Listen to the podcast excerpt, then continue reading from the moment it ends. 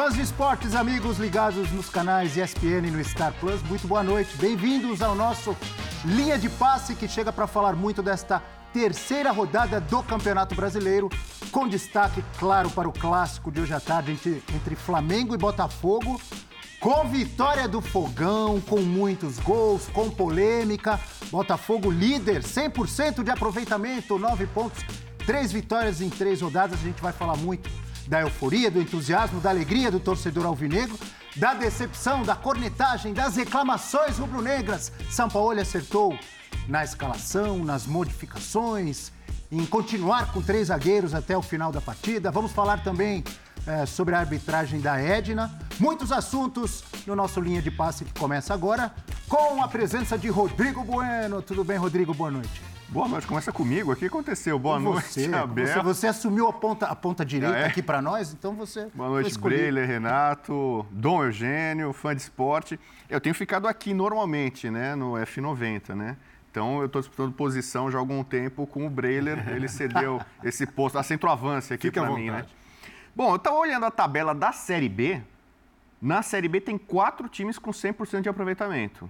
Vitória, que está muito bem, Guarani, Criciúma e Botafogo de Ribeirão Preto. Na Série A, onde muita gente imaginava que haveria um bolo ali e tal, tem só um time com 100% de aproveitamento e é um time que não estava entre os favoritos. Não é o Flamengo, não é o Galo, não é o Palmeiras, nem alguns dos outros postulantes ali, né, por Libertadores, Grêmio, Inter, Corinthians tal. É o Botafogo, o time mais cirúrgico do nosso país nesse momento. Ah, ele, é? ele, não precisa da bola, ele não precisa ter mais finalizações, mas ele é efetivo. Esse é o Botafogo, segue o líder, Abel.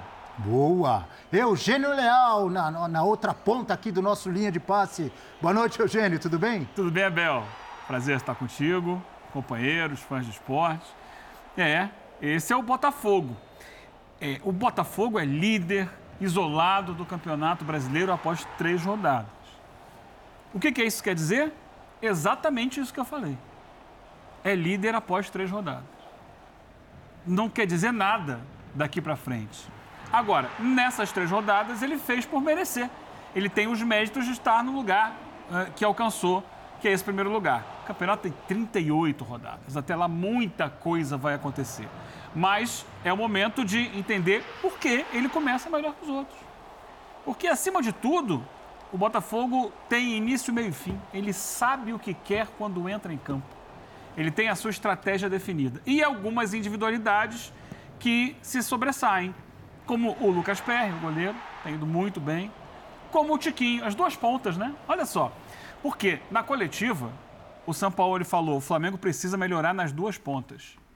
Né? Na eficácia defensiva e também na eficácia ofensiva, algo que ele já reclamou semana passada no jogo com o Inter, né? Que faltou contundência.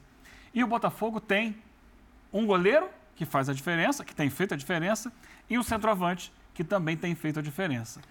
Além da organização coletiva, tem méritos o Botafogo para estar onde está. O que vai acontecer no futuro, ninguém sabe. É, e, e muito rubro-negro reclamando sobre as duas pontas. O Gabigol perdendo muitos gols hoje o Santos, ah, mas é o jeito do São Paulo, mas tinha que estar tão adiantado, participar tanto da saída de jogo. A gente vai discutir isso daqui a pouco também. Antes, vamos ouvir Renato Rodrigues aqui ao meu lado. Tudo bem? Renatinho, boa noite. Tudo bem, Abel? Um abraço para os companheiros, para o fã de esporte que está acompanhando a gente. Acho que também destacar, acho que o primeiro ponto é que é mais um bom jogo no Campeonato Brasileiro. Mais um bom jogo. É, tenho tido a sensação nessas três rodadas que o nível realmente aumentou. E o campeonato está muito difícil. E aí a gente pode até ir para outros lados. Agora o Inter acabou de ganhar do Goiás ali na. Complicado, Cuiabá complicou contra o Grêmio. E também é, ressaltar: o Flamengo voltou a ter rival, né? O futebol carioca, eu acho que é, é, bem interessante isso. O Flamengo se organizou, ainda é o protagonista, ainda é quem tem mais capacidade de investimento. Enfim, se organizou para isso com todos os méritos. Mas hoje você tem um Botafogo competitivo, como os companheiros falaram, dentro da sua realidade, mais reativa, saindo rapidinho, sempre em contra-ataque. Você tem um Vasco competitivo também, você tem um Fluminense que, que apesar da derrota para o Fortaleza, faz uma boa temporada. Acho que isso é importante para o Flamengo e para os outros rivais. Acho que isso aumenta. E assim, o Campeonato Brasileiro está osso duro, está complicado. Está todo mundo trocando muito ponto. Breiler Pires, tudo bem, Breiler? Boa noite. Boa noite, Abel. Satisfação estar do seu lado mais uma vez. Agora no Linha. Boa noite, companheiros, fãs de esportes.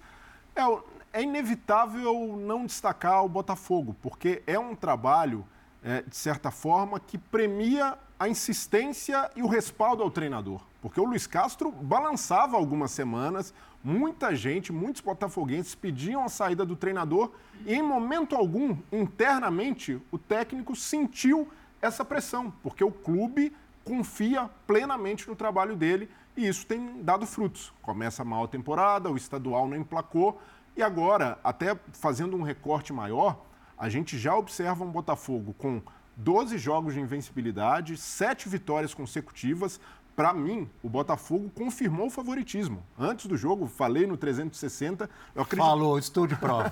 Mas eu... Só você que, que apostou no Botafogo, na vitória do Botafogo. Não, e, e, é normal o Flamengo carregar esse favoritismo pelo elenco que tem, mas o Flamengo não joga o seu máximo. E trocando de treinador, é um trabalho e algumas experiências que o Luiz Castro já viveu e já está calejado, São Paulo está começando a viver agora quando o time oscila, ainda buscando a formação ideal. Então, o Luiz Castro, por já ter esse lastro, chegou com um time muito bem preparado para fazer frente ao rival. E isso é algo a se exaltar no Botafogo. Há quanto tempo o Botafogo não chega a um clássico, no mínimo, em condição de igualdade com o Flamengo, para competir? Então, o Luiz Castro prova que o Botafogo voltou a ser um rival altura do Flamengo. Um rival que pode incomodar Antes desse jogo, nos últimos 10 clássicos, Botafogo só tinha vencido um.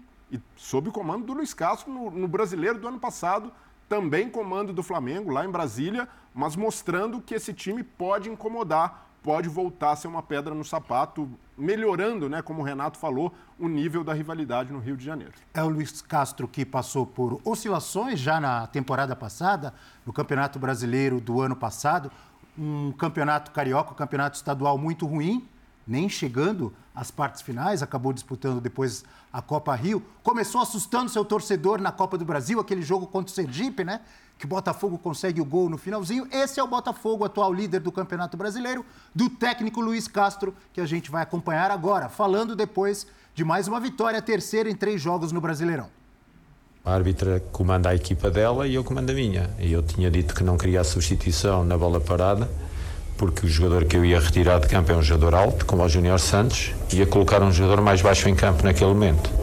E o futebol, eh, no futebol tudo pode acontecer, e nesse momento do jogo do canto, imagino que era golo a favor do Flamengo. Uh, neste momento toda a imprensa, toda a mídia dizia que eu era maluco, tinha feito uma substituição naquele momento do jogo. Uh, nem é só por isso, era uma decisão minha, não queria a substituição naquele momento. Eu informei a equipa de arbitragem que não queria, não queria a substituição naquele momento. Portanto, não era para ser feita. Não, não, não permito que ninguém intervenha na minha equipa, não admito isso. Portanto, só isso, nada mais. Tá aí o Luiz Castro, que acabou sendo expulso, né? Depois de muita reclamação, ficou exaltado ali, porque as coisas não estavam acontecendo do jeito que ele queria, reclamando muito com a Edna, com, com a arbitragem, com o quarto árbitro e levou o cartão vermelho. E a gente tem curiosidade sobre esse momento do glorioso do fogão. Primeira vez que termina uma rodada de Série A na liderança, desde a 15ª de 2013. Então já são quase 10 anos aí. 9 anos e 255 dias. Primeira vez que vence os três primeiros jogos da Série A desde 2005. Não vencia três jogos seguidos na Série A desde 2019, maio de 2019. Foram as rodadas 2, 3 e 4. E não vencia sete jogos seguidos, somando todas as competições, há exatos 10 anos a última vez, oito vitórias seguidas, em abril de 2013. É esse Botafogo com a continuidade do trabalho do seu treinador, como disse bem, lembrou, destacou o Breiler, que mostra aí a sua forma de jogar, com destaques individuais, como destacou também o Eugênio Leal, Botafogo de Tietê, Tiquinho Soares, Eduardo, Lucas Perry e outros, Eugênio. E o, o, o, técnico Luiz Castro, ao ser perguntado sobre a liderança, ele falou algo parecido aí com o que você falou. Ele falou assim: não vou me deixar enganar por uma liderança de terceira rodada.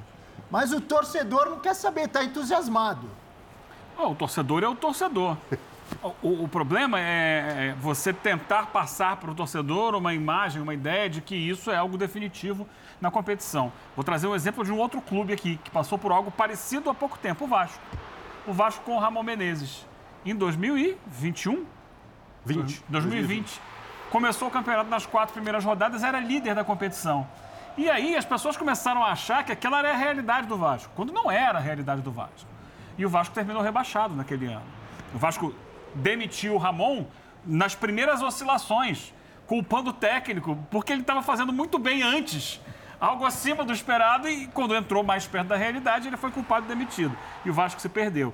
E porque naquele momento se criou algo muito maior do que era a realidade. Então o Luiz Castro, quando coloca é, panos quentes, né? Calma, é, é, isso. Olha, o Botafogo está fazendo um bom início de campeonato, mas ele sabe ali na frente vão acontecer as dificuldades. Isso é para todo mundo. Ninguém vai ter um campeonato perfeito, ninguém vai ganhar 38 rodadas. Ele vai oscilar, ele vai perder. Mas acho que o que importa a essa altura é que ele tem um time que é consciente do que pretende fazer em campo. Isso é fundamental. Ele tem a estratégia do jogo. Ele hoje, por exemplo, fez uma pequena modificação de posicionamento do time, mas fundamental para o jogo. O Eduardo, que vinha jogando como um segundo atacante, colado ao Tiquinho Soares, hoje atuou mais recuado, formando um trio de meio-campo com o Tietê e com o Danilo Barbosa, para justamente bloquear aquela intermediária do Flamengo, onde o Flamengo trabalha muito. E, então, é, deixando o Tiquinho mais à frente ali para para ser o, o, pivô de um eventual contra-ataque. E sem pressionar tanto o Santos, que estava saindo com a Sim, bola. Sim, o, o Luiz Castro falou na coletiva sobre isso, né? É, porque o Santos, desde o primeiro minuto, é, e essa é uma característica do Sampaoli, não dá para reclamar do Santos, o Sampaoli gosta de trabalhar assim desde sempre. Ah, mas a torcida não quer, então não contrate o Sampaoli, porque ele vai, vai colocar em prática as ideias dele. É, o e, Santos vinha saindo da área. E o que chamou atenção nessa questão de trabalhar, porque assim, o São Paulo sempre trabalhou o goleiro não só como um cara de escape na hora que aperta, ele gosta realmente que o cara construção, construa, construção. que tenha superioridade numérica. E o jogo virou um negócio meio assim, o Flamengo e o São Paulo, para a estratégia de jogo, eles tentavam atrair o Botafogo. Sobe, para eu tirar essa bola da pressão e liberar espaço. Só que o Botafogo falou, não vou não. Não vou subir. E o Luiz vou. Castro, Renato, é. completando o que você disse, ele, ele falou também na coletiva, ele falou, primeiro que eu não esperava que o Santos fosse jogar assim tão alto. É. Uhum. Mas eu escolhi que o meu time não ia pressionar ele, o Santos, a não ele, ser que tivesse certeza que iria roubar a bola. Ele, ele falou isso. Ele, ficou ele não caiu na armadilha, ele não. Ele ficou no bloco intermediário, porque se você sobe, a linha tem que subir. E aí você tem, aí tem Cuesta, aí você tem um passe longo, você tem a bola nas costas, você não tem zagueiros com boa recuperação. Então, foi um jogo assim a, nível estratégico muito legal de ver o que cada treinador colocava como proposta e o time que se deu melhor é o que está mais acostumado a fazer o que se propôs a fazer, é que é o Botafogo. O Flamengo, é, você ficou, o Flamengo ficou muito com a bola, usou muitos lados, porque o Botafogo realmente, quando ele fica marcando ali num bloco médio, ele fechou o centro, Falou, ó, por dentro você não vai entrar. Pressionando muito bem a bola. E aí o Flamengo, você viu um time de um de um pouco tempo de trabalho. O que você viu hoje é foi um time que ainda não tem a mecânica, a naturalidade. O Flamengo, em vários momentos, rodando a bola com lentidão, com dificuldade para acelerar, para infiltrar na área do Botafogo. O Santos ainda precisa se aperfeiçoar jogando Sim. com os pés. É, e, e, não é uma questão só da qualidade com os pés. Às vezes é do passinho para o lado para abrir uma linha de passe para ficar num setor onde você não vai correr tanto risco, porque o goleiro tem essas, esse, esses macetes. Né, Renato? É isso, vai ser estimulado, vai ser treinado. Não é assim, é dar um estalo, coloca o Santos é. para fazer. Não é pastel, né? Tá Cinco minutos tá pronto. É. E esse é o problema. Por isso, quando saiu o, o Vitor Pereira, eu defendi que o Flamengo devesse contratar. Esse é o lance, né? Que o Botafogo quase faz o gol lá de longe. Não passe. Ele nem erra o passe, o Santos, né? E essa era a zona. Só que ele dá um passe no fogo. Essa era a Quantos zona onde gols o, o Pelé ia fazer no futebol atual? Com os goleiros jogando de, de líbero, é, de volante. Justo. E, mas, mas, no geral, pelo que eu me lembro, a única coisa que deu, deu ruim, o único foi esse aí, né? É porque depois parou também de fazer é, isso, né? então. Depois ele parou de fazer, deixou de sair. Teve muito flamenguista reclamando.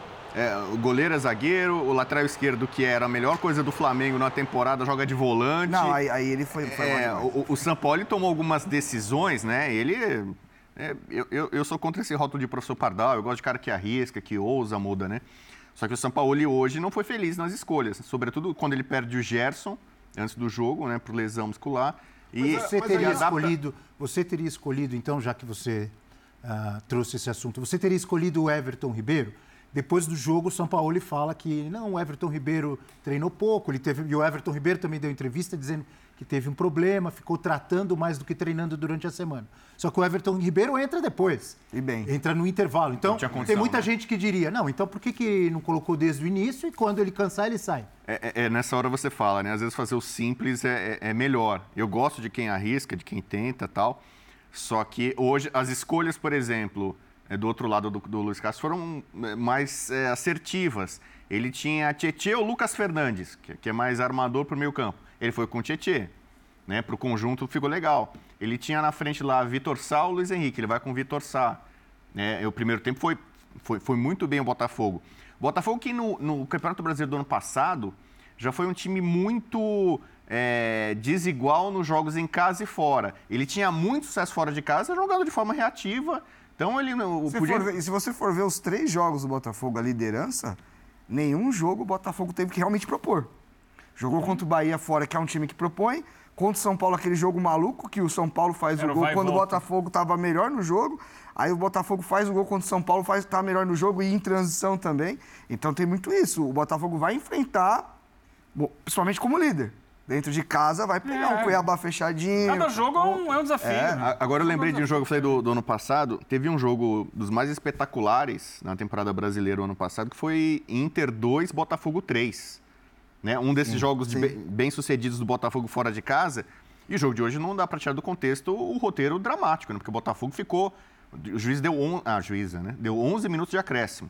Então, mais de 50 minutos o Botafogo jogou com um jogador a, é, a menos, né? 50 minutos mais ou menos. É, contra um time que é superior tecnicamente, que está jogando em casa, em tese, porque tem Chama a maior torcida. parte do estádio com a torcida. É a resiliência do time do Botafogo. E, e- e o, e o um do Flamengo, o estádio vem. Ah. Ali eu achei que a, a torcida veio, o clima ficou. É, é, é a questão da organização, né? Um time desorganizado com a menos é tragédia. E pra voltar no Times ponto anterior, organizados às vezes seguram bem o rojão. Quando o Vitor Pereira sai, eu defendi aqui nos programas que eu participo que o Flamengo trouxesse de volta o Dorival Júnior. Por quê? Seria o único técnico com menos dificuldade de entendimento do trabalho que ele tinha a fazer naquele momento. Porque ele acabou de sair do time. Tinha três, quatro meses que ele tinha saído. Ele conhece o elenco, ele conhece as valências dos jogadores, ele sabe onde ele pode usar A, onde ele pode usar B, onde ele pode usar C. É, e o grupo já o conhece também, a maneira de, de montar o, o time. O São Paulo chega com as ideias dele, que são boas ideias. Ele já teve grandes trabalhos, né? tem um repertório. tem- Só que até ele conseguir colocar essas ideias para o time, o Flamengo joga duas vezes por semana, até julho. Como é que ele vai conseguir fazer isso? É assim. É botando o Santos para sair jogando no clássico com o Botafogo. Ele, o Santos já vem ensaiando isso desde o primeiro jogo, tá? Mas vem ensaiando timidamente. Aqui ele. Aí hoje tem esse erro, quase saiu o gol do Botafogo, ele deixa de fazer. Sim. E aí, quando deixa de fazer, isso faz parte de um sistema como um todo. O sistema como um todo já sai perdendo, porque é um jogador a mais que está ali para sair jogando. É, e outras modificações. E aí tem também o entendimento do, do técnico em relação ao elenco. O Ayrton Lucas era, até a queda do Vitor Pereira, o melhor jogador do Flamengo na temporada 2023 Jogando de que forma e onde? jogando na dele, jogando pelo lado do campo, avançando. Ele é um jogador que vai pra cima, tem muita explosão, muita velocidade, no um contra um, pisando na área. Mas hoje o São Paulo deu azar porque o Gerson se machuca Não, no aquecimento e o plano era Mas poupar não- o Ayrton Lucas. Mas não é hoje. É o Ayrton Lucas contra o Maringá, Jogou jogou, como terceiro. zagueiro. Então, o sistema de jogo que o São Paulo está propondo ao Flamengo não potencializa as qualidades do Ayrton Lucas. Porque quem está ocupando aquela faixa de campo ali é o Cebolinha. Tá abrindo. É, É. Tá jogando com o Wesley bem espetado. É, A questão é muito essa. Eu acho que o Ayrton Lucas pode até vir a ser é, bem estimulado, bem treinado a trabalhar por dentro. Mas, é, para mim, o único erro realmente é negócio de zagueiro, do goleiro. Eu acho que aí é muita gritaria. Agora, realmente, você olhar para a característica do Ayrton Lucas, você Botar imaginar ele por ele, dentro? ele trabalhando por dentro, não é. E você tira o que ele tem de melhor, que é corredor, que é acelerar todas, que é levar a bola. Enfim. E tirou no intervalo. É, tirou, porque Ele realmente. Não, mas ele- isso aí ele fez certo. É, não Porque tava natural. Mas aí, ideia- eu acho que ele ideia- poderia até fazer melhor. Ele poderia tirar um zagueiro, colocar o Ayrton Lucas fazendo uma linha de quatro, para ele poder avançar pela esquerda, que é a dele.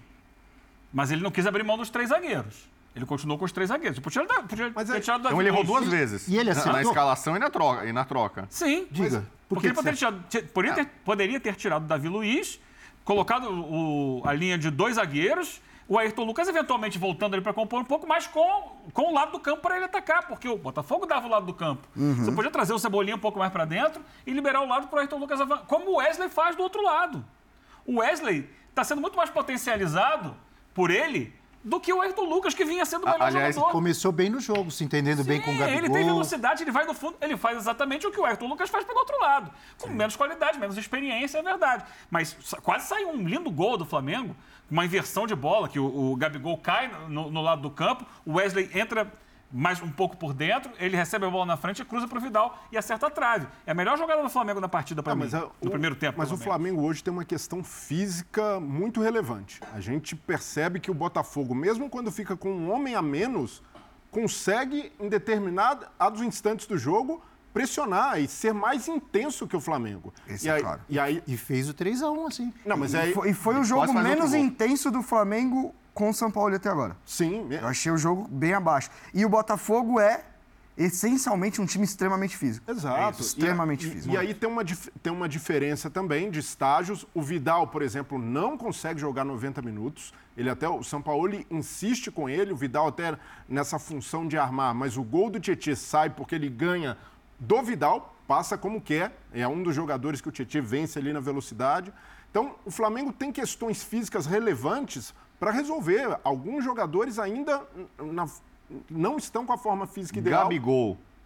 O, o Gabigol, e muita gente pega no pé falando, pô, o Gabigol tá gordo. Para mim não é uma questão de peso, é uma questão de, no momento da temporada, e o Gabigol começa voando, começa bem, um dos melhores do Flamengo, um dos mais intensos, se movimentar, avan- Está em uma fase. Hoje perdeu uns gols que ele não costuma perder. Não, hoje Olha, tem mas gente, é tem gente que diz que ele costuma que ele- perder. Ele faz muitos gols, mas muito flamenguista corneta o Gabigol já da temporada passada. hoje não foi Por demais? um número elevado de gols perdidos. Mas tem sido Perdeu mais ou dois- menos uma tônica. Dois na cara do goleiro, um no final, que a bola quica pra ele chutar, ele tenta dominar, Essa é não uma o que, estatística e não interessante. chuta. Quantas finalizações o Gabigol precisa para fazer um gol?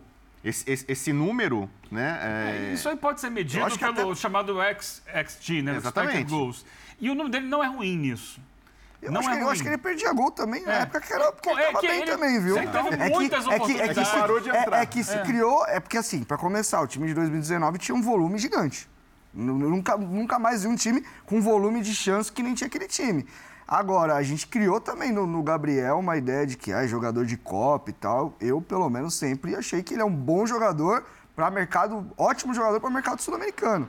É, Mas o hoje- que, hoje o que é me pegava em cima dele é, com alguns treinadores era a atitude. Aquela roubadinha que você dava na hora de pressionar a bola e tal. Com o São Paulo ele já tá ligado no giraia de novo, tá pressionando. E assim, a a questão da confiança da E ele não finalização. vai mais reclamar com o São Paulo, já que estamos falando Então, isso da- é louco, do né? posicionamento de Porque onde. ho- hoje ele baixou reclamou bastante. Com, ele reclamou com o Vitor Pereira, onde ele ia Hoje- jogar. hoje- Ele queria voltar a ser centroavante. É, mas aí, meu amigo, aí? aí? você vai tirar o Pedro, não vai tirar o Pedro. Desculpa, então, mas- vai, então vai esperar. Ele não reclamou com o Sampaoli, mas ele deu uma cutucada no- nas É, redes sociais com a bola depois cheia. da vitória sobre o Maringá. Do Arrascaeta? É, Arrascaeta, só você que me enxerga. Hoje, o Everton Ribeiro deixou ele na cara do gol três vezes. Pois é. O Everton Ribeiro enxergou ele. E aí? Mas Vai lá, tanto só o, o Arrascaeta É que te enxerga? Ah, mas eu tô te enxergando. Mas faz ele não tá enxergando a rede também um pouco. né? O, o Ga- Gabriel, o Gabriel tem tecnicamente um problema que eu acho que se ele não se ele melhorasse um pouquinho nesse sentido, ele saltaria o nível de atleta que ele é, que é a perna ruim, que é muito ruim. O, o futebol hoje profissional, o cara não precisa ser ambidestro, até porque isso são poucos que tem. Mas um jogador de alto nível, de prateleira de Europa, que a gente transmite tudo aqui, o cara precisa minimamente trabalhar bem a perna bem. Ainda mais, a perna um, ruim. ainda mais um cara que joga. Tem muita finalização que ele perde de que ele tem que arrumar o corpo pra Pra bater bater com a canhota. direita. Tem um lance contra o São Paulo, acho que no mesmo, ano acho que passado, uma ou duas foram assim. que ele tem que arrumar o corpo Sim. porque ele não tem perna direita. Não, e geralmente eles dão um jeito de bater com a canho- com a canhota e aí E não é o ideal. o zagueiro chega para É travar. isso, é isso. E Você tem perde um- tempo. E hoje o Gabigol é mais útil para o Flamengo como meia do que como centroavante, como definidor. Então o Sampaoli também precisa observar isso e convencer o atleta de que essa é a posição que ele pode ser mais coletivo. Então, o- e ele tem, com o Vitor Pereira, ele jogou bem como armador. Ele saía da área. Na época do Dorival também ele foi um jogador coletivo. Então ele pode, sabendo que tem o Pedro, que é um cara Hoje perdeu chance também, mas tem um percentual de aproveitamento maior que o Gabigol. Muito alto. Né?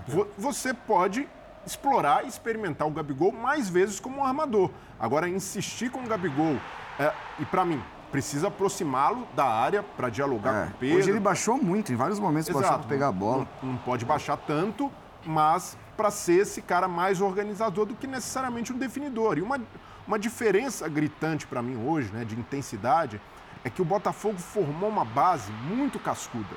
Então, são jogadores como o Adrielson Cuesta, que é uma zaga que você olha ali já impõe respeito de imediato. O Marçal, um cara experiente. É, você tem um meio com Danilo Barbosa e Tietê, que são dois jogadores que correm o tempo inteiro, não desistem de jogada. O Tiquinho Soares lá na frente. Então, são jogadores de caráter e personalidade que moldam esse Botafogo. Então, é um time forjado para esse jogo que o Luiz Castro tem. E o Lucas Perry é um goleiro que está me impressionando, sim, né? Sim, sim. Se olha, tem muito flamenguista também cornetando o Santos. A já, já não é de hoje, né? É, é, que é um goleiro inconstante, não é tão seguro. O Lucas Perry parece o goleiro mais da antiga, né? Aquele de é, não precisa sair jogando, não é líbero tal, mas embaixo das traves funciona muito bem. É... Aí vai muito de, de modelo, né? Eu, eu, acho que o Botafogo e o Luiz Castro tem muito essa, essa, essa parada. O Luiz Castro, se você pegar a carreira dele, o Vitória Guimarães, o Shakhtar, que são os mais recentes, é, quem olha fala assim, pô, esse treinador é bom de contra-ataque. Não, ele não era assim, nunca foi, uhum. cara. É isso que eu ia chegar. Ele, ele se Eu, eu ia discordar do Breiner, porque o, o Breiner falou que o é, o time, os jogadores são moldados para a ideia do Castro. Não, uma ideia que. Na virou... verdade, o é. Castro, é. Ele moldou a ideia para o elenco. É isso. Ele... Porque ano passado, quando ele chegou, ele estava tentando jogar um futebol mais de construção. Sim, sim. Tanto que ele leva uma goleada do Palmeiras aqui no Allianz Parque. Inclusive o Shakhtar dele, o goleiro, jogava com os pés. É. Jogava com ele, os pés. Ele toma uma goleada aqui porque ele tenta agredir é o Palmeiras no Allianz Parque. Aí leva uma, uma, uma sapatada porque não estava pronto para isso. Ele entende que não dava. Sim. E ele, ano passado mesmo, ele vai redesenhando a ideia de jogo dele e ele, na reta final, o time já melhora com isso. O elenco e, também e, mudando, né? E, Sim, e, as, mudando. e as escolhas Mas, são muito nesse sentido. O time mais assim, ó, o que, que eu é. posso fazer com o que eu tenho aqui? Por exemplo, ele tem jogadores mais técnicos para colocar em campo. O Saguai que chegou agora, o Fernandes, o Lucas Fernandes. Ele vai para um time que você pode ver, é o mesmo perfil de jogador muita imposição física, muita velocidade. O Danilo Barbosa, inclusive, ele também melhorou o Danilo. O Tietchan talvez fez seja um menos, hoje, fez um belo gol hoje. É, os dois jogadores de lado são jogadores de transição. Se você jogar contra um time de, de defesa baixa, você vai ter dificuldade. O Sá, o Santos tecnicamente é um jogador que eu particularmente não acho um cara tão refinado. Mas fisicamente mas, entrega ah, muito. Mas para esse tipo de jogo, é sempre que eu falo, tipo, ah, esse jogador é bom ou é ruim? Depende do contexto. É. Para esse tipo de jogo, pro tipo de jogo do Flamengo você colocar o, o, o, Júnior Santos contra, o, contra o Bahia é um absurdo. É isso. E aí que você tem um Tiquinho do... que segura a bola lá na frente pro time sair.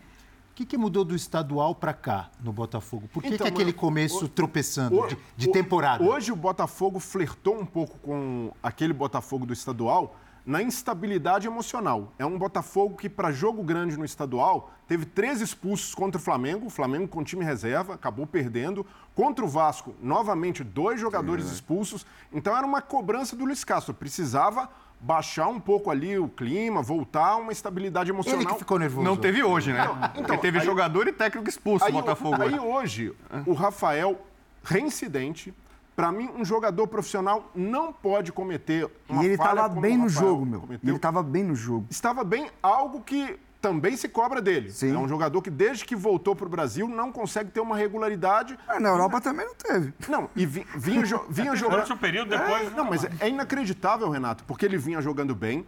No lance. É Olha aí, Breile, para você. No lance, a Edna dá a falta do Léo Pereira. Depois da falta, ele dá uma entrada dessa que, se a Edna quisesse, poderia dar vermelho direto. E aí foi para segundo. Já tinha o um amarelo. Então o Rafael hoje foi irresponsável. Esse é o tipo de lance. Muita gente vai falar: ah, a diretoria precisa multar. Nesse caso, para mim, é de afastamento, porque foi uma postura. Afastamento? Não, mas ele é... vai punir o clube, né? É... Se é isso. Não, mas no caso do Botafogo, tem o de Plácido, ah, tem o Daniel Borges, podem ser jogadores inferiores tecnicamente, mas ainda assim esse tipo de postura não é aceitável, ainda mais depois do que o Rafael fez no jogo contra o Vasco. No jogo contra o Vasco foi, foi postura amadora, sair dando soco em adversário, na frente do juiz. Então, é, é, é legal, um cara torcedor do Botafogo, identificado, mas torcedor tem de ficar na arquibancada. Esse espírito aí não pode ir para o campo. Isso, mais isso é expulsão até na, até na Premier League, né? Eu falo que são dois esportes diferentes, né? Inclusive na questão da arbitragem e tal. Esse tipo de entrada, até se ele estivesse na Premier League ainda, ele ia ser expulso. Quando ele recebe o cartão vermelho, né? No caso, o segundo amarelo, é expulso. Ele já está sendo punido, já vai ficar fora do próximo jogo. Afastamento, você não acha demais, não? Vocês Não, eu acho acham? demais. Eu acho que aí você está punindo o próprio clube, Mas, né? mas, Então, nesse, nesse, mas nesse caso, Abel, é um jogador reincidente, um jogador de 32 anos, com experiência, com bagagem. É, é algo que, para mim, cruza o limite de. Você, o Luiz Castro Um ficou irritado. bate-papo do, do, do técnico com ele já não. Não, mas, Além mas- da punição que ele já recebe no É, jogo. esse bate-papo não resolve? É que esse é um lance que, assim, eu concordo, do Botafogo é amadorismo, é coisa de futebol varziano, com respeito à várzea que hoje, pelo menos em São Paulo, era bem organizada. Agora, esse lance, tipo, um vacilo total, o lance já estava parado, mas eu acho que tirar o cara, acho que não. não, mas- Corta- eu mas- eu mas- acho que tem que pegar aqui o bolsinho dele, ó. Não, mas. mas Dá uma cortadinha, mas um- multinha. Ô, Renato, uma medida extrema, uma hora tem de ser tomada, porque se é um garoto, pô, o cara tá começando agora no futebol, sentiu o peso do clássico. Que é o lance de jogo, não é, Breler? É um lance de... Foi um lance, É, então. foi um lance violento que ele mereceu o Então, cartão, a- mas ali, a- acontece. A Edna já Afastar? A Edna já tinha pitado. E, e ali ele colocou o Botafogo em grande risco de tomar a virada e Não perder paga o bicho do jogo pra ele. É a punição pra mim, seria essa. Não. Ele não merece o Ah, bicho não, do eu- jogo. pelo menos clube europeu tem um lance de 10%, da primeira, depois 15% da outra, que eles cortam do, do salário mensal. Não sei se aqui tem isso, eu nunca vi.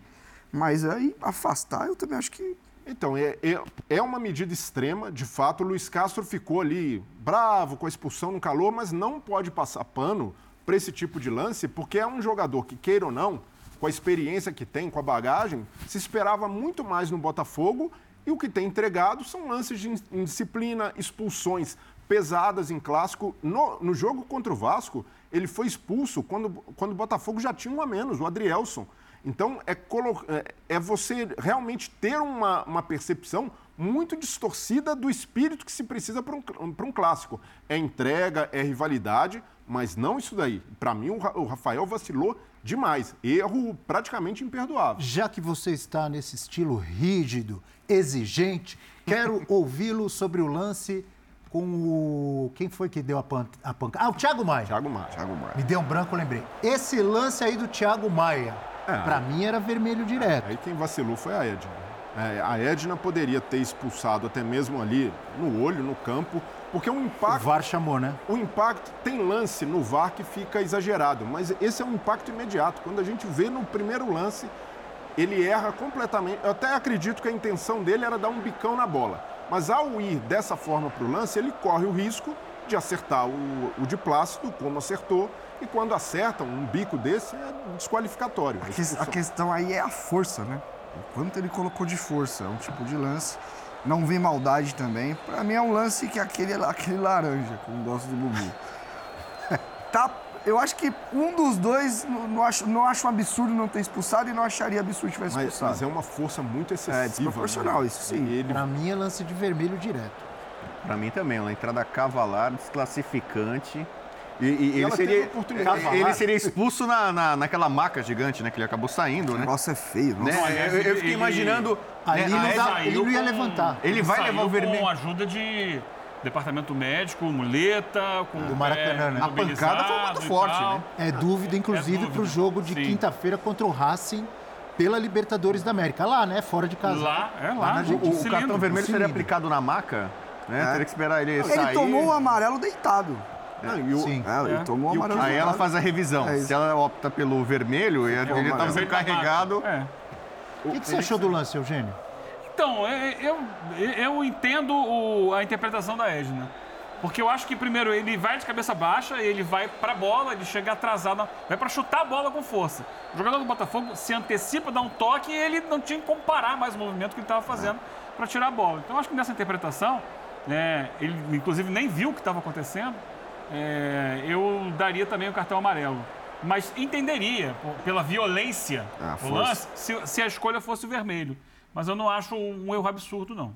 Ah, não, realmente não é absurdo, mas o, o VAR, acredito que chamou justamente pela força. É, o, não, o VAR acreditou que foi pênalti. Por Porque- isso Não, que chamou. pênalti não, vermelho. né? Porque É, ali, vermelho. ao contrário do Rafael, o Rafael vai com a sola, vai por cima. É diferente No caso o do. Thiago Maia, ele chuta a canela O Rafael do tá de Diplácido. frente, né?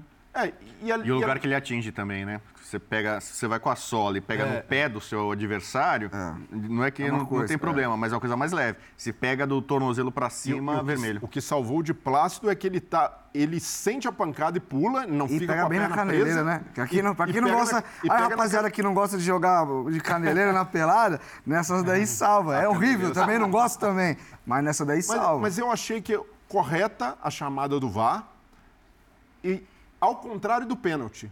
Para mim, no, no lance do pênalti, muitos rubro-negros reclamaram que deveria ter chamado o VAR para revisar o pênalti. Do- Já que você citou, e eu já estava trocando lá, pênalti pro vermelho, vermelho pro pênalti. Agora sim, o lance do pênalti para o Botafogo, Breno. Então, o Vitor Sá, ele corta para dentro e ali ele já percebe, opa, cortei para dentro. O máximo que eu posso arrumar aqui é um pênalti.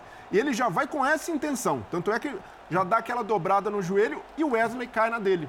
O Wesley, ao dar esse botezinho, ele coloca a perna ao choque e aí o Vitor Sá, que já estava doido para cair, se joga, mas tudo... Ah, o jogador Para você foi pênalti. foi pênalti e nesse caso aí, ah, se não houvesse um toque do Wesley, se não houvesse o contato físico, aí o VAR deveria ter chamado para revisar, para a gente falar, opa, o que, o que, que você viu? Agora, como há o contato, aí já entra no lance de interpretação e por mais que o Vitor Sá se jogue, E ela tá de cara ali, meu. Ela tá muito bem posicionada. não, e há o contato físico flagrante ali. Não, não tem como defender o Wesley desse lance. Ele levanta as mãos assim, Mas como tem quem alavanca, diz, mas tem alavanca o mas por baixo ele tem o Contato contato, é- né? E foi um lance, nesse caso aí, juvenil do Wesley, é jovem ainda, garoto, vai evoluir, mas não precisava. O, o Vitor Sá estava cortando para trás, tinha cobertura, ele não precisava dar esse bote. Mas posso te falar, nesse lance aí eu vou muretar. Porque se ela não desse o pênalti também não seria nenhum escândalo. É, e, Foi aquele pênalti escandaloso, foi? É, eu E Mas ela deu também. e muito pelo também Vitor Sá, né? que Porque dá o Vitor dá a dobrada antes, né? O contato ia acontecer. E, e é o tipo de lance que é o jogador experiente que consegue, né? Porque ali ele tá. Ele, tá, ele, ele bem ficou no limite. não é interpretativo? ele ficou no limite de escola Wolfmaier, assim, sabe? Um, Ator, pouquinho- ator. um pouco mais que isso, acho que talvez ela não daria. Mas, eu mas acho que a alavanca embaixo. Ali é o posicionamento dela também. É isso, ela tá ela bem tá de demais. cara pro lance. É isso. Sim. Se ela não tá de cara pro lance, porque foi no detalhe. E ela não pensou duas vezes, né? Você Já olha de foi. longe assim, você não dá o pênalti.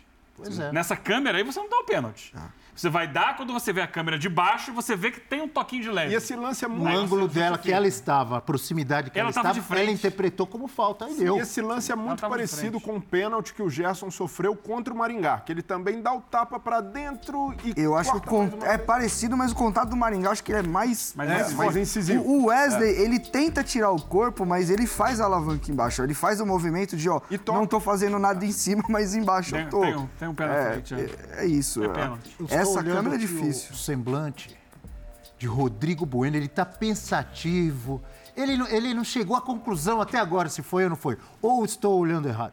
Estou vendo Não, errado. é, eu tenho, eu já citei aqui a Premier League, né? Eu tenho um padrão um pouco mais rigoroso para pênalti, né? Então explique O- aí o o seu tem um padrão. Então não foi nada para você. É, o, o, o logo na, na primeira explanação, ele chamou de botezinho. Foi o termo que ele usou. Botezinho. Botezinho, pra mim, não é pênalti, entendeu? Então, é, eu fico procurando ali, né? A gente fica tentando achar. Aí, ah, não, outra imagem de trás, mostra o botezinho, o, o movimento, sabe? Premier Então, League, juizão. Nossa, nesse jogo o vai árbitro. primeiro, amigão. Segue o jogo. Segue o jogo? Segue o jogo, né? Então, mas eu. eu Mas, mas, mas é o contexto que você tá aqui. Favorece o, o Vitor a se atirar, da cambada. O- eu, eu tô falando, o Luiz Soares, quantos pênaltis ele vai ganhar no futebol brasileiro? Já ganhou, inclusive, pênalti que foi de- decisivo no Campeonato Gaúcho. no Campeonato Gaúcho. Já, já, já conseguiu um Campeonato Gaúcho. Porque ele, eu acho que talvez seja o jogador que eu, que, eu, que eu vi na história que mais ganha pênalti. Jogava bola de propósito na- na- no, no braço do marcador. E ganhava É, na Premier League. Ele chegou também. a reclamar de pênalti que o goleiro tocou a mão na bola. Tem um, um meme. O goleiro saiu pra fazer uma defesa e botou ele reclamando com o juiz. Pênalti, pênalti. Cara, eu, eu- queria saber depois dessa conta. Quantos pênaltis o Luiz Soares, que é malandrão, esperto, né? Internacional jogador sul-americano, vai conseguir? Mas nesse caso aí, se o juiz não dá pênalti, o VAR também não pode chamar. Porque mesmo, mesmo com contato, é aquele tipo de contato que está na linha tênue do que é permitido ou não. Agora, se marca, também não é obrigação do VAR, não, é, não está ali nas atribuições chamar, porque houve esse contato, mesmo que mínimo, para marcar uma penalidade. E aí eu vejo que a Eu, Edna eu acho que era um lance que seria chamado de qualquer jeito. Eu acho que era um lance que seria chamado. Ia, ia fazer um furdunço o jogador do Botafogo, Não, mas- a bola ia sair e aí iam chamar. pra- Mas aí, mas aí que tá. Porque é um lance que vale olhar. Mas, mas a é- questão é, ela marcou com tanta convicção, ela estava perto, o VAR deve ter falado assim, vai na sua, a gente também acha que foi, nem ir. Acho que foi Mas, isso. mas se o VAR chama nesse caso, entra naquilo que a gente critica, que é uma, uma hiperintervenção do VAR, de não deixar ali o jogo do campo correr. E ali a Edna tem a percepção exata do campo. Não, Não, mas Eu assim, acho o que o VAR, VAR necessariamente faz a revisão. É faz a revisão. E se eles acharem que é, ué. Necessariamente faz a Se revisão. ele achar que é um erro absurdo, É, não sei qual que é a... né, um- Então, aí eu- sim eu acho chama, que o VAR senão, no senão jogo é foi bem. intervenção exagerada, eu concordo com Porque você. esse, esse é um lance interpretativo, então, por exemplo, a minha interpretação eu não marcaria o pênalti. Mas se eu sou o cara do VAR, olha, a decisão em campo, ela tá bem posicionada, tá de frente É pro isso. lance, vai É você, isso, né? eu- Teu eu lance. penso assim também. Agora, no lance da expulsão que pra mim deveria acontecer com o Thiago Maia, o VAR chamou ela e tava certo pra mim. Fala, pô, acho que talvez ela não tenha visto a, gravidade da pancada, a gravidade, né? A, E ela a manteve a bola- interpretação. Rolou, rolou um É. negocinho. Ô, mim tá tudo Edna, você viu a força desse, desse lance? Dá uma corridinha aqui pra você ver a força desse lance. E aí ela manteve de campo. Pra mim tá tudo certo isso aí. É, eu também, questão de arbitragem hoje, que se de- alguém tá reclamando, todo respeito. E já ouvimos o Luiz Castro no início aqui do nosso debate. Vamos acompanhar agora o que disse o técnico do Flamengo, o Jorge Sampaoli. Depois da derrota, a segunda derrota seguida do Flamengo, tinha perdido para o Internacional, segunda derrota seguida no Campeonato Brasileiro. Sampaoli explicando as decisões, as escolhas dele nesse jogo de hoje diante do Fogão. La opción de Ayrton era una opción eh, eh, similar a Gerson en el sentido de, de, mm, poder agredir espacio del rival y poder también evitar transiciones del rival.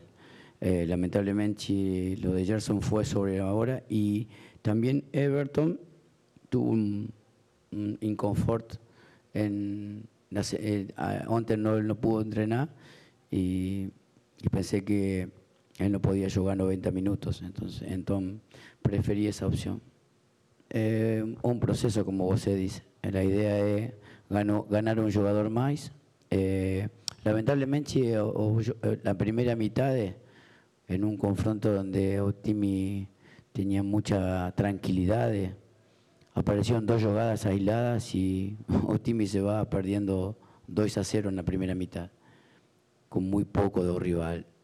Eh, al segundo tiempo el equipo insistió, buscó, generó básicamente seis chances Solcinho con el portero y no pudo convertir. Entonces, eh, la preocupación sigue siendo las áreas, eh, la contundencia defensiva, la contundencia ofensiva y la, la- la intención de volumen de ataque existió.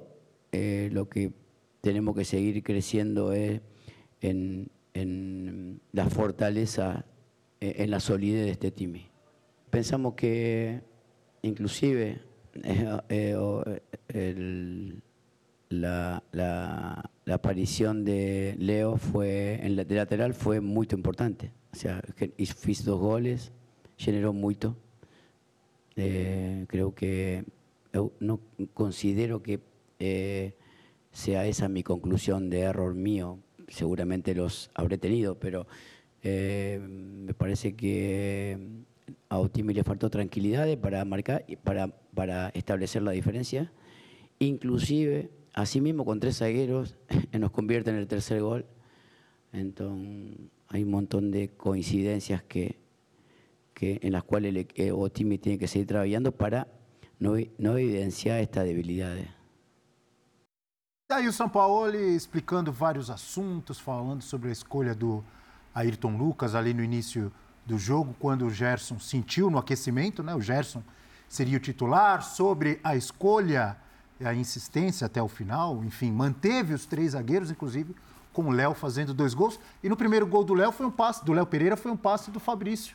Sim. Foi um sim. passe do Fabrício. O que, que você achou? Eu vi que tem algumas horas ali o São Paulo falando, você aqui ao meu lado, o Renato. Não, São Paulo. Nessa eu discordo. É, o que pra mim realmente, assim. Eu, eu sempre faço. O, o exercício, quando eu vejo uma escalação, ele nunca é um exercício de, ah, eu, Renato, prefiro isso, prefiro aquilo. Não. O- o- eu parto sempre do ponto de tentar entender qual que é a ideia do treinador a partir daquelas escolhas. E aí começa o jogo e eu tento ver como que essas ideias se desenvolvem. Pra mim, se tem alguma coisa que a gente pode considerar erro, e eu acho que até meio presunçoso da minha parte falar, ah, tá errado. É, eu acho que é o Ayrton Lucas Você por pode dentro. discordar. Não, não, é, é o Ayrton Lucas por dentro. Realmente, acho que ele não tem característica. Eu, pelo que ele respondeu, eu acho que ele viu uma questão de intensidade, de achar que era um jogador mais capaz de pressionar o adversário, de inibir as transições do Botafogo. E nesse sentido, e nesse sentido faz sentido, porque o Everton Ribeiro não trabalhou a semana toda. É um jogador que fisicamente, o Everton Ribeiro, tem dificuldade no confronto, na, na imposição. É um jogador até mais. joga numa região um pouco mais adiantada. Agora, a questão do- dos três zagueiros é, é, é o famoso clichê, sabe? De a gente ficar, ah, são três zagueiros, é defensivo. O Flamengo enfiou um monte no Maringá com o Fabrício Bruno construindo quase na frente, quase, quase já no terço ofensivo do Flamengo. O Léo Pereira ele carrega a bola. A questão é, três zagueiros com os três plantados lá atrás é defensivo. Três zagueiros que não sabem construir, não conseguem jogar, é defensivo. Você colocar três armário, três Maguire lá. e apesar que o Maguire até constrói, não é, não é tão ruim assim, não. É que ele é meio duro.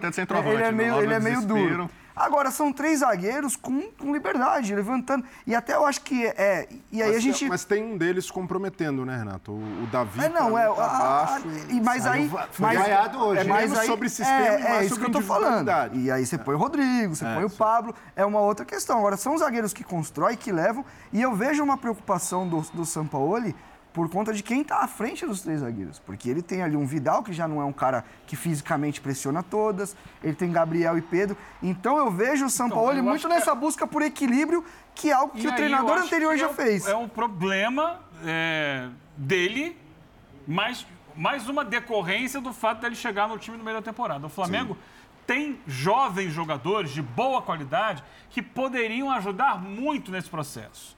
Por exemplo, hoje, ah, eu- o Everton Ribeiro não está bem, eu perdi o Gerson. Ele poderia perfeitamente colocar ali o Matheus Gonçalves, que sempre que entrou na temporada correspondeu. Ou então o Vitor Hugo, que ele mesmo colocou. É, mas por que não de início?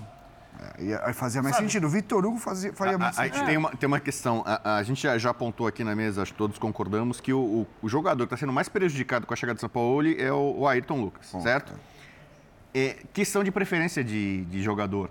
Ele gosta do Davi Luiz. O Davi Luiz, não é hoje só que ele foi vaiado. Ele A que- do Flamengo já eu tinha determinado ele, ele como do Davi vilão Luiz. do time já há um Só bom que tem que tempo. ver o hoje do Então, Davi Luiz. O E ele Vidal, gosta do Cebolinha. o, o Cebolinha, Vidal, Joga o Marinho. Cebolinha pela esquerda, Thiago tira Maia. espaço É, do Ayrton Mas o Cebola na jogadores, função que ele estão- tá, é. faz sentido. É a melhor dele. O Vitor Pereira trouxe ele pra dentro e, e por dentro ele não joga. O, o Cebolinha, o Jorge Jesus tentou jogar ele pra dentro no Benfica, também não conseguiu jogar. E, e- e outra coisa, o, o um- Flamengo só vem de porém, um Sobre mata-mata. os meninos, É. ele não tem jeito. Se o Thiago Maia não puder jogar, ele vai ter que botar o Igor Jesus no time. Sim, porque é o e ele único cara mais acabar defensivo. achando uma solução sem querer. Talvez, né? Talvez o Igor Jesus seja muito jovem para encarar o cilindro lotado no jogo com o Racing, que é pesado. Que jogo. É, é- é- é- é difícil. Mas pro dia a dia do Flamengo, já passou da hora, e o Vitor Pereira errou muito nisso, de colocar em campo esses jogadores. O Matheus França, nossa, como é difícil colocar o Matheus França, e sempre que ele entra, ele dá resultado pro Flamengo. Mas é difícil colocar o Matheus França de início. É, seria uma outra opção para o início do jogo hoje.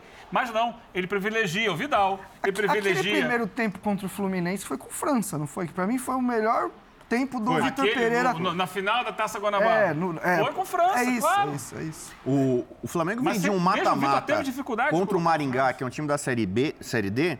O placar agregado foi 8 a 4 Então, esse time do Flamengo tomou quatro gols do Maringá. Maringá, entendeu? Hoje tomou três gols. Um gol ele tomou quando ele tinha um jogador a mais. Poderia ter tomado outro. Contra o Inter, tomou dois gols, né? Também poderia ter tomado algum outro a mais. E se você É. for elencar, vai ter um monte de jogo. Contra o Fluminense, Não, contra o do Alcas. Flamengo é, é- é frágil. O Flamengo é um time que ele, talvez pela natureza, vocação ofensiva, já é um time naturalmente exposto. E com o São Paulo, então, você está unindo o útil ao agradável para alguns adversários que, que, que possam eventualmente explorar isso. né? E é o seguinte, em cima de tudo que a gente está dizendo, e é interessante a gente detalhar, falar dos- das estratégias dos técnicos, de problemas individuais, problemas físicos, tudo na minha visão também pode se resumir a continuidade de trabalho, de um lado, e de outro lado, um time rico, cheio de estrelas, vencedor, mas que troca de técnico toda hora. Troca de técnico toda hora, um gosta do Ayrton Lucas assim, outro gosta do Ayrton Lucas assado. Um joga a linha de quatro, outro joga a linha de três. Um o Marinho fica encostado e não joga nunca, chega o outro, ele gosta do Marinho, conhece o Marinho, o Marinho vai jogar muito mais, e a gente pode dar vários exemplos aqui. Fica trocando de treinador toda hora, vai continuar disputando os títulos, eventualmente vai ganhar, porque tem um grande elenco, tem um grande time. Vários problemas vão aparecer. Um conhece mais os garotos, outro não conhece, está chegando agora. ponto- o e o ponto- Botafogo é o time que está insistindo, apesar de alguns problemas, com o seu técnico. E tem um centroavante, que eu gostaria que a gente falasse um pouco mais, Sim. do Tiquinho Soares, que está arrebentando. O, o ponto aí é que o Flamengo, com a qualidade que ele tem, é, ele, ele não vai precisar do seu ápice coletivo para ganhar, acho que 90% dos jogos. Se a gente olhasse até um tempo atrás. Quando ele pega equipes mais organizadas, aí ele sofre. Só que o problema que está acontecendo, lembra que eu falei no começo do Tem programa? muito time Está organizado. aumentando o número de time organizado. Está aumentando. O Maringá, minimamente organizado no jogo de ida, segurou. Aliás, o, o jogo de ida do Flamengo em Maringá é uma das coisas mais bizarras de jogador largando e não fazendo. Aquele jogo, para mim, é a maior referência negativa de um time de futebol na temporada. É, e o Corinthians contra o Remo também, lá, lá no Pará também, outra, outra. Então, acho que tem muito isso. Os jogadores, o Flamengo ele tem que entender que, tendo continuidade, tendo. Eu, eu sempre parto do futebol do coletivo, potencializando a individualidade. Você tendo um coletivo com essa tanto de qualidade que você tem desses jogadores, aí a gente fala do Flamengo de 2019, que era um time que realmente jogou muito. Então, é isso. Você vai contratando, você vai trocando e é a mesma coisa. Você está começando, você está trabalhando numa fábrica e você fica trocando. Você pode, estar em casa. Pô, o cara vai lá, eu quero assim que você faça o trabalho. Quando você começa a se ambientar e troca o chefe, não, quero que você faça assado. Aí o a cabeça O- de todo mundo vai, pô. O, o Renato citou o time de 2019. É, remanescente hoje no Flamengo, titular, só o Gabigol. E só dois jogadores outros que entraram, o Everton Ribeiro e o Bruno Henrique, pós-lesão. Então só três jogadores que estavam em 2019 jogaram hoje pelo Flamengo. Dois vindo do banco de reserva. É outro Então time. é um, é um time completamente E é natural que seja, porque estamos em 2023, já são quatro anos, desde 2019. Ah, e o- e o que- Todo mundo muda. Eu só queria pontuar em relação a essa questão que o, o Abel colocou. é, Do Tiquinho? antes do Tiquinho, vou chegar nele. Na- Só um tiquinho, espera um continuidade- tiquinho. Na Ah, quantidade de trabalho, sim. que é, o John Textor ele veio para a estreia do Botafogo no Campeonato Brasileiro. No momento em que o Luiz Castro estava sendo muito questionado. E ele foi abordado por torcedores. E quando ele foi abordado por torcedores que pediam o Luiz- a saída do Luiz Castro, ele tranquilamente virou e falou assim: Eu estou muito satisfeito com o Luiz Castro. Sou eu que mando aqui. Sou eu que Acabou. mando O aqui. time é meu. Eu comprei isso aqui, mano. Acabou, ele, ele não tem que ficar cedendo a, a pressão, porque ele tem o trabalho profissional dele, ele tem o interesse de fazer dinheiro e de lucrar com, com o Botafogo, e ele, dentro do projeto profissional, que não é levado a na, na base da, da paixão, ele entende, com os profissionais que ele contratou, que o trabalho estava sendo bem feito. O Botafogo, esse ano, até uma pergunta que você fez anteriormente, ele encarou o estadual como uma pré-temporada. Dentro disso, não dá para dizer que assim, ah, ele largou o estadual, ele teve desempenho ruim.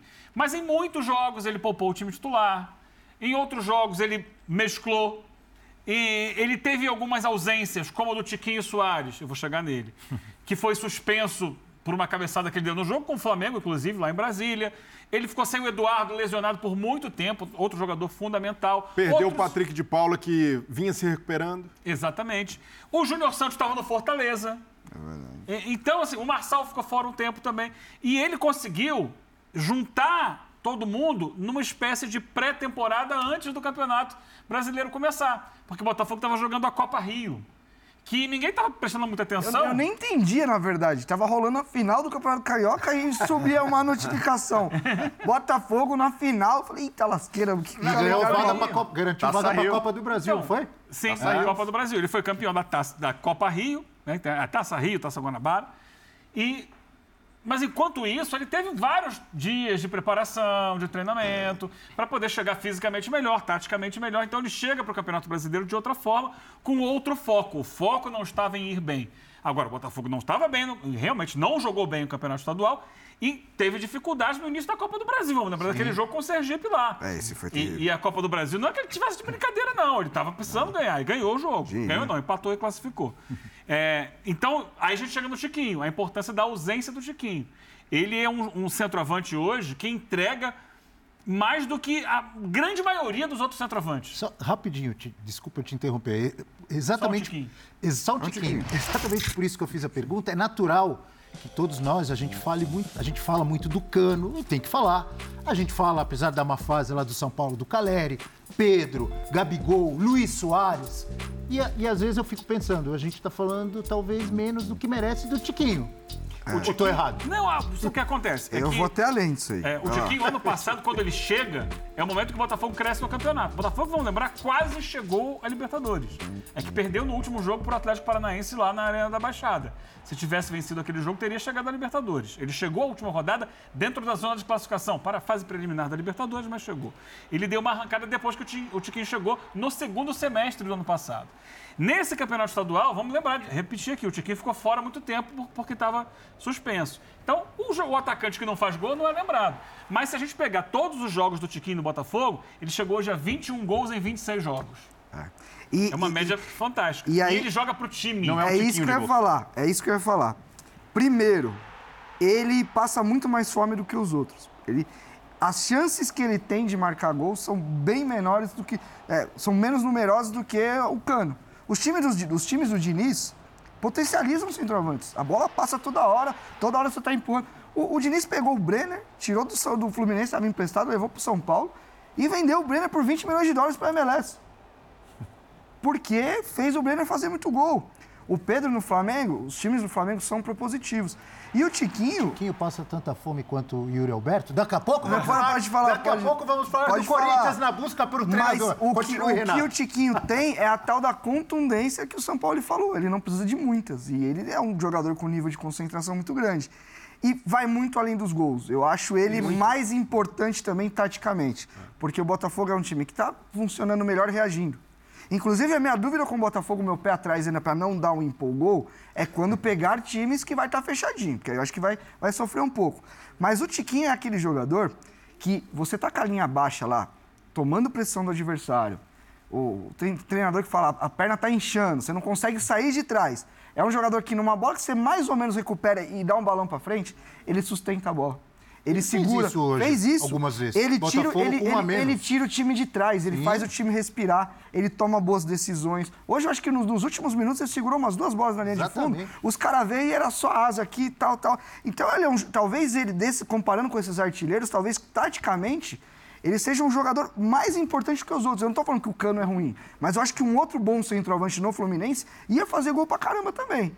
Agora, o Tiquinho vai além dos gols, vai. e a No questão jogo de. o Bahia, ele deu as duas assistências. É isso, é isso. Ele foi Competitividade, pivô a pros dois, luta, pro Júnior Santos e pro. Tietchan. É, ele, ele bate em zagueiro, ele chega. Ele me lembra um pouco, às vezes, o- aquela fase é, gloriosa do Bruno Henrique no Flamengo. Que era um jogador que você falava assim, nem, nem, nem cavalo aguenta, ninguém não dá pra parar. Questão de imposição física, explosão, velocidade. é, Alguns jogadores que você citou, acho que não tem essa capacidade de, de voltar do meio campo e correr E sustentar- 40, 50 metros e Ou chegar sustentar dois zagueiros na, na caixa. É mais jogador terminal lá, como hoje o pessoal brinca né, e diz, né? De ficar na área esperando o time trabalhar para ele. O Tiquinho, ele, ele não depende do, do- do time. Ele, ele consegue causar dano no adversário ou, ou tirar coisas da cartola ali, né? Ou com, com técnica, É, com não é que o time velocidade. joga pra ele, ele joga pro time. É, É isso. ele encaixa muito bem. É, e, ele- e o, e o Tiquinho tem a virtude também de, além de ser um cara coletivo, de ter uma leitura muito boa do que o jogo pede. Às vezes, quando a gente vê o Tiquinho sempre atrás da linha do meio, fazendo essa marcação, fazendo esse para-brisa, e é um jogador que tem uma leitura tática pelo tempo que ele jogou no futebol europeu e por isso ele chegou muito subestimado aqui. Porque não tinha um lastro de fute- de futebol brasileiro muito parecido com o Firmino. Quando o Firmino foi convocado para a seleção, mas quem é esse Firmino? Jogou onde? E o cara já com uma estrada de futebol europeu que muita gente, até por não acompanhar tão de perto, acaba desprezando. E ele, desde o ano passado, tem mostrado uma regularidade invejável. A chegada dele do Marçal eleva muito o Botafogo. Então, e- o, o Marçal fez uma metade, uma segunda metade de temporada do ano passado muito boa. E também um, ca- um cara desconhecido aqui no. Brasil, porque não, não jogou em clube grande, não tem essa uma história. Agora tão- capitão do time, né, o Marçal, inclusive, né? Você vê que ele, Sim, ele tem um- e- essa questão até de liderança. E, e até por, um- por, por um cara como o Tiquinho, eu vejo que o Botafogo nesse ano pode sonhar com vaga na Libertadores tranquilamente. Essa pode ser a meta. É claro que internamente o Botafogo tem de trabalhar para não empolgar, para não gerar uma euforia antes da hora, mas é um Botafogo que pode lembrar aquele Botafogo de 2013, que era um Botafogo muito dependente do Sidorf, que era um jogador que chegou da Europa também, com esse papel, com esse protagonismo, só que agora com uma diferença com um coletivo mais forte. Então você tem um jogador como um Tiquinho, um cara que tem essa responsabilidade, que chama jogo, que é definidor e ao mesmo tempo um respaldo por trás de uma boa equipe que vem sendo formada. Então, para mim, não é nenhum absurdo. É diferente do Vasco de 2020, que ali, de fato, a gente analisava o elenco, analisava o histórico do Ramon, não dava para enxergar uma perspectiva tão promissora. Agora, com esse Botafogo, com a base que se montou, que é desde o ano passado, Luiz Castro com tempo de trabalho, jogadores de hierarquia, de caráter como o Tiquinho Soares, é perfeitamente possível o Botafogo trabalhar com meta de Libertadores. E para que o nosso coletivo continue forte, a gente vai fazer um rápido intervalo. Daqui a pouco vamos falar das vitórias de Grêmio Internacional e do Corinthians, ainda na busca por um novo técnico. Voltamos já.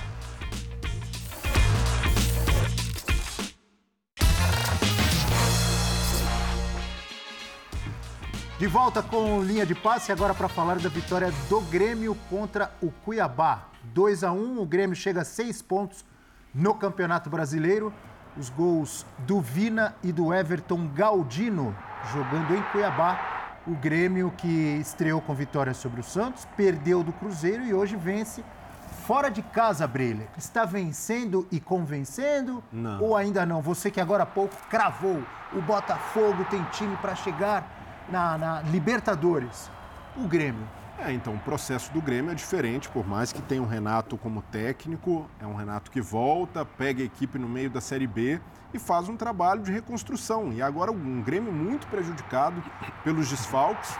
O Renato tentou poupar contra o ABC e não funcionou, né? Ele até diz isso no fim do jogo, pela má partida que o time fez. Ele precisou colocar muitos jogadores que havia planejado descansar naquele jogo e, de certa forma, sentindo muito.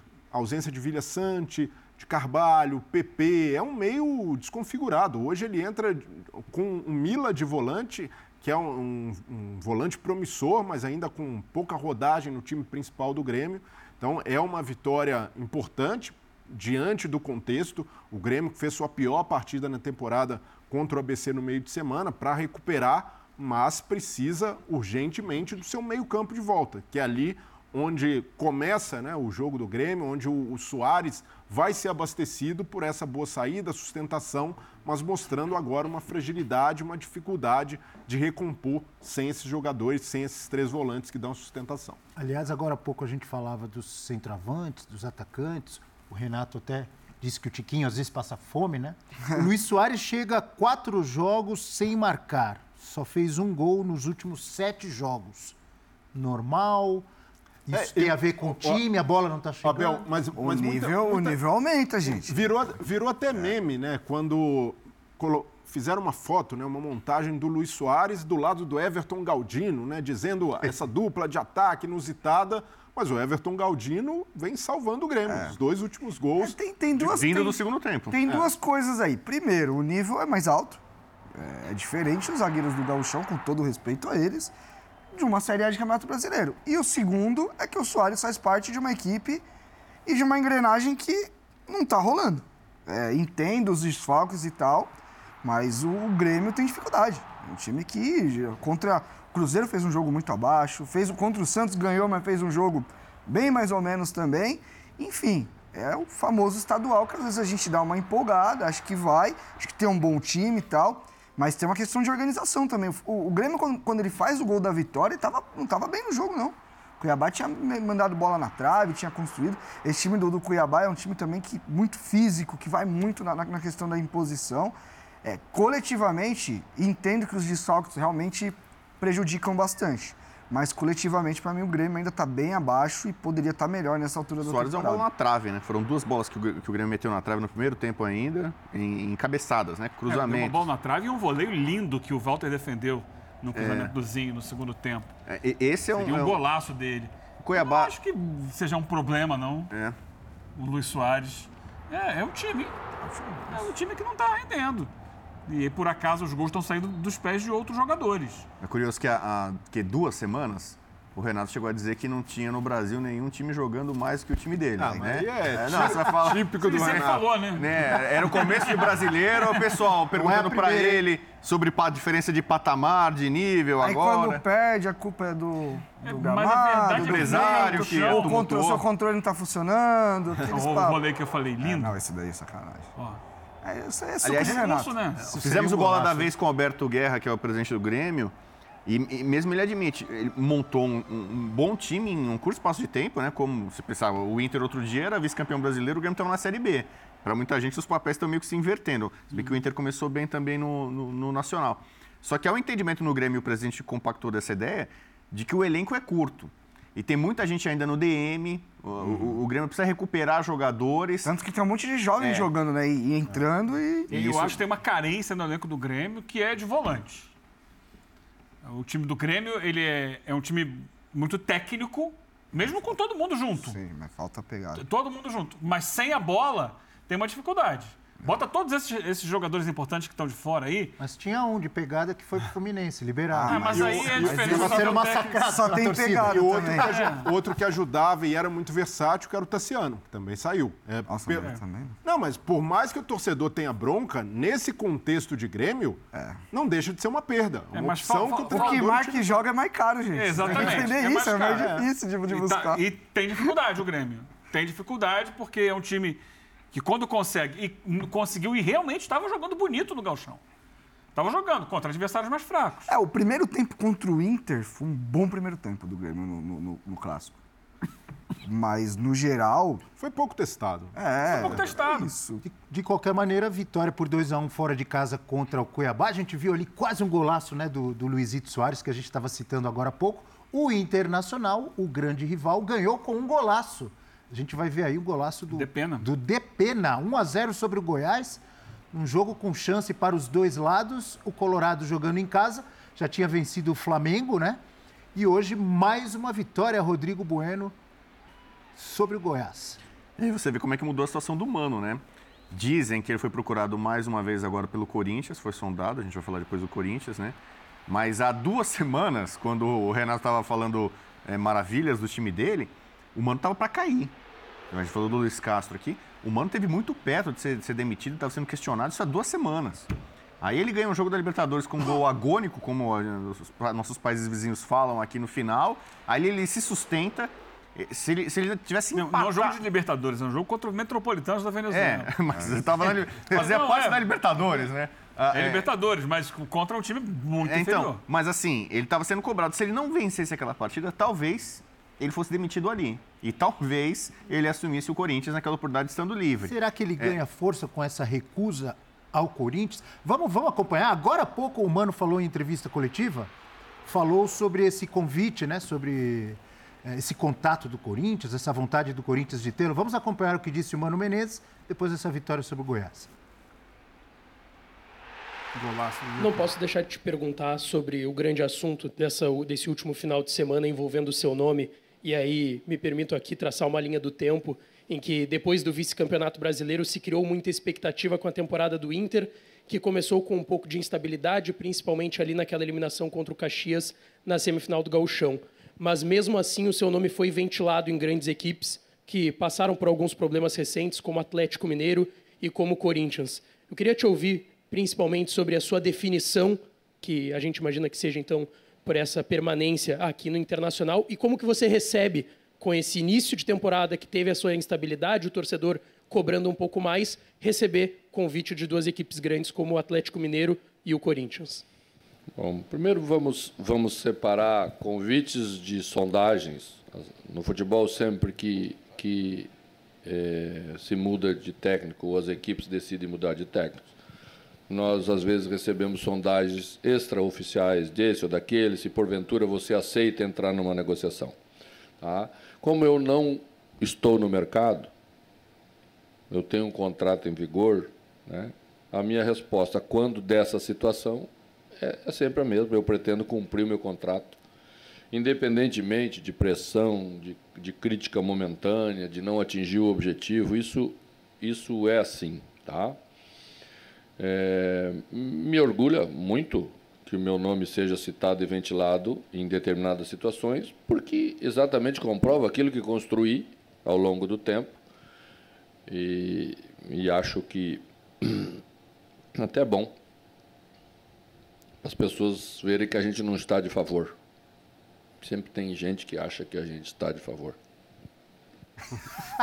Ele estava muito tranquilo na conversa. Rapaz, terminou com uma paulada. É isso. Eu tava falando, oxi, tá tranquilão, não, tava, não vai dar uma em ninguém, não vai xingar ninguém.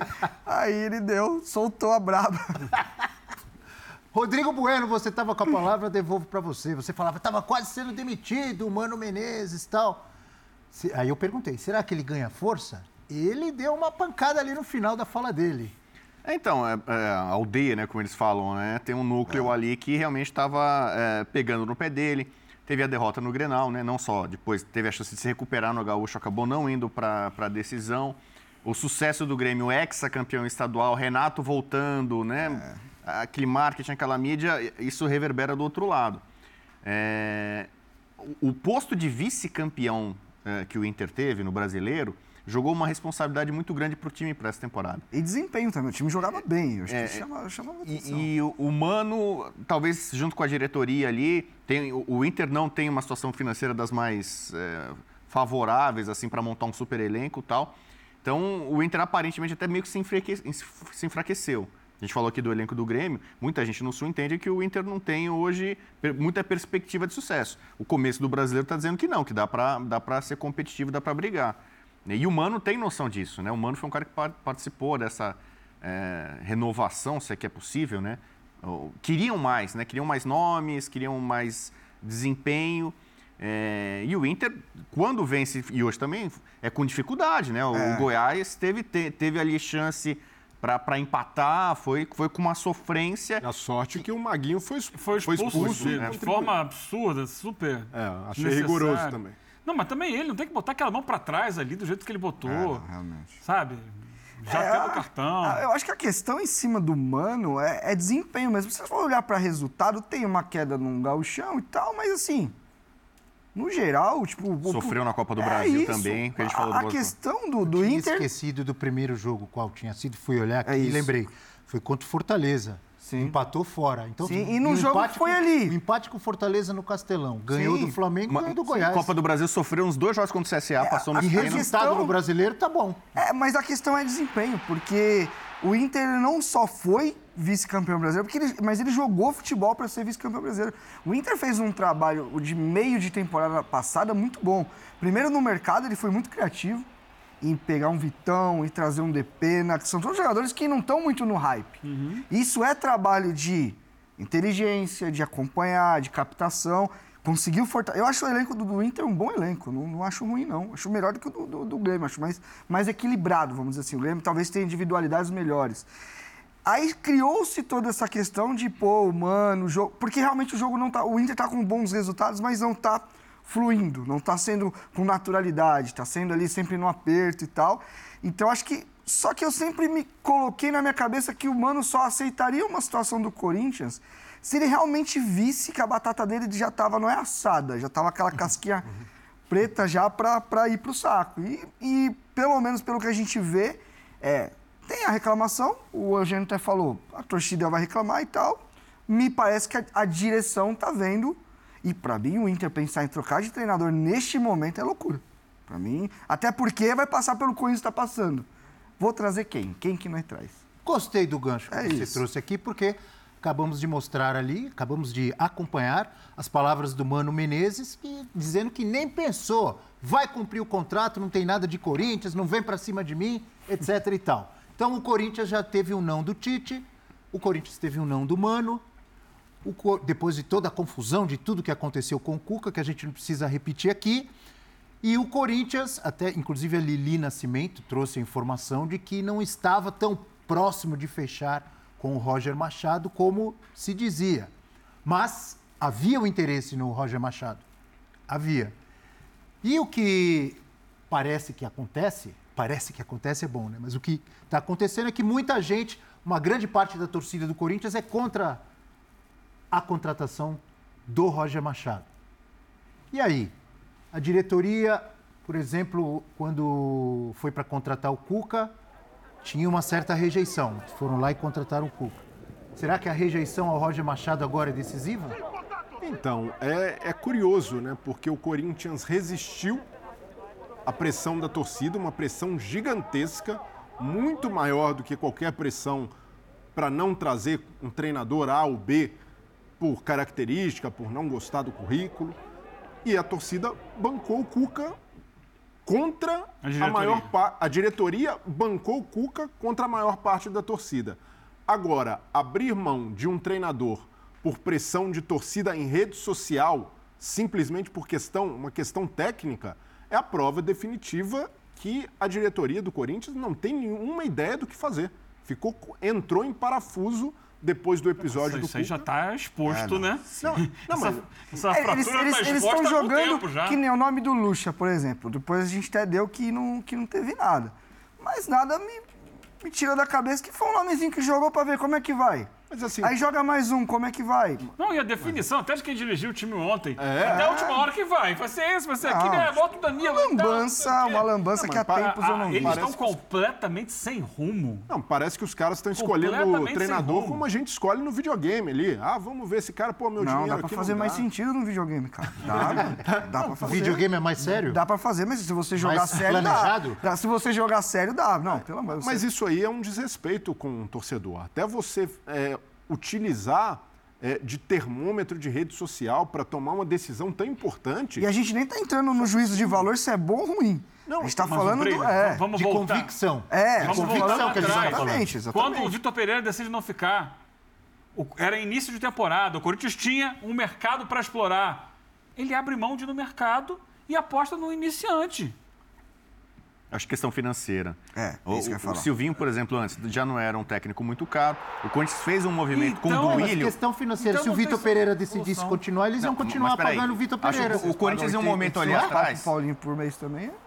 Então, Pro Luan. É, O, é o- o Corinthians ele investiu em um pacote de jogadores mais cascudos, experientes e mais caros. Quando começou ali Juliano, William, Renato Augusto. Na verdade, nem investiu. jogo. É, O, o ele Corinthians trabalha assim, Tó. O- Corinthians trabalha, a gente falou, acabou do Inter, de o Inter ir no, no mercado, buscar os nomes. O Inter trabalha, o, o Corinthians trabalha com nome.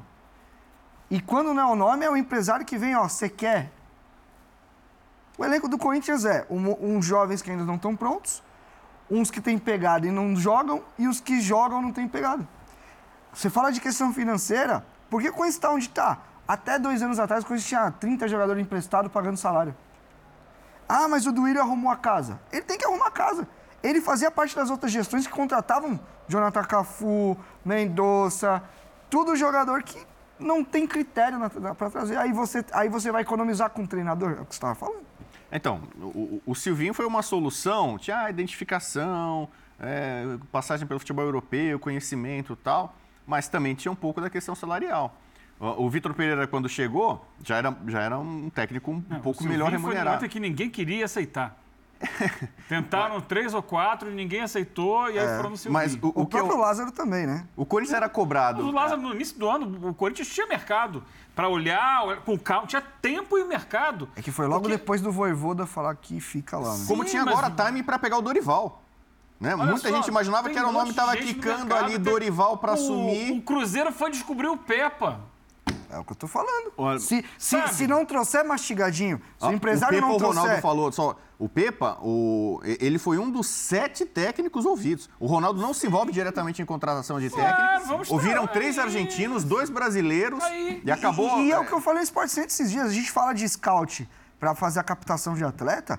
Os clubes profissionais, ainda mais no futebol brasileiro, que é uma loucura, tem que ter um ou outro ali dentro do departamento olhando o mercado de treinador. Total. Porque tem- senão o fica clube nisso. Tem que ter três, quatro opções. É isso. O, o de Corinthians, por exemplo, não, não, que deve conhecer. interesse em treinar o Corinthians. É isso, é isso. Não, que não- tenham interesse em treinar o Corinthians para fazer do Corinthians um, um, um, um trampolim, sim, Sim, para que eles melhorem, ou que permaneçam no Corinthians com um salário maior, ou que ganhem o mercado internacional. O, o Corinthians precisa saber quem são os três caras promissores da Argentina. Tá aí o Pesolano, cara. O Pesolano O, hoje o Ronaldo, Espanha. o Ronaldo falou o isso. Cruzeiro Ele foi atrás de três técnicos Cruzeiro, não os três estavam empregados. Viu? Aí, Possivelmente o técnico do Cruzeiro seria um argentino. Só que os três que a, que a diretoria cruzeirense foi atrás, os três estavam É comprometidos, tinham um contrato É, em vigor. E vamos combinar, o Corinthians não está em condição de rejeitar treinador por pressão da torcida, por critério técnico. Uma coisa é, o que aconteceu com o Cuca era uma situação insustentável, era uma condenação muito grave. Agora, se o torcedor que aliás veio mais informação depois, né? É, O Pessoal que fica chamando nós de... que é mimimi É, e tal, isso veio daí- mais coisa. É, nem é, me- é bom nem entrar em, em detalhes depois do que foi essa semana. Agora, o torcedor sempre vai ter uma interrogação, sempre vai ter um questionamento e a diretoria precisa demonstrar convicção, enxergar um caminho, definir um critério, o que o clube precisa, mas isso é o mínimo, Eugênio. Mas não se- tem, essa diretoria não tem convicção de nada. É, não, eu- eu- Outro dia, eu a, a torcida organizada invadiu lá o CT e falou: quero que saia o Roberto de Andrade e não quero mais o Luan aqui. O que, que foi feito? Exatamente o que a torcida pediu. Aí passaram-se duas semanas, quero que saia o Fernando Lázaro. No dia seguinte estava fora o Fernando Lázaro. Não, mas, a- mas aí, quando a pressão da torcida deve Quando ser o Gaviões ouvida... botou fora Lázaro, foi no mesmo dia. Complete mesmo rápido, dia. que agora Aí a é- pressão sou eu que estou fazendo. Vai Aí, lá. aí a diretoria resiste. Para mim é uma contradição abrir mão do Roger simplesmente porque a torcida não gostou do nome e a, a mesma diretoria que manteve o Cuca mesmo diante de protestos é incisivos torcida, né? por uma condenação, uma Que condenação, uma Lembrando- que condenação da grave. torcida? Lembrando que nesta semana, diretoria. terça-feira, se eu não estiver enganado, terça-feira, Corinthians Independente deu vale. Jogo importante do Corinthians pela E Libertadores dificílimo. da América. É um mata-mata na fase de grupo já. É quase um mata-mata, depois do que aconteceu com a derrota pro Argentino Júnior Provavelmente sob o comando do trio, Danilo, Mauro, Mauro e Fernando Lázaro. e Lázaro. A gente faz um rápido intervalo aqui no nosso Linha de Passe e voltamos já. E o Danilo não pode-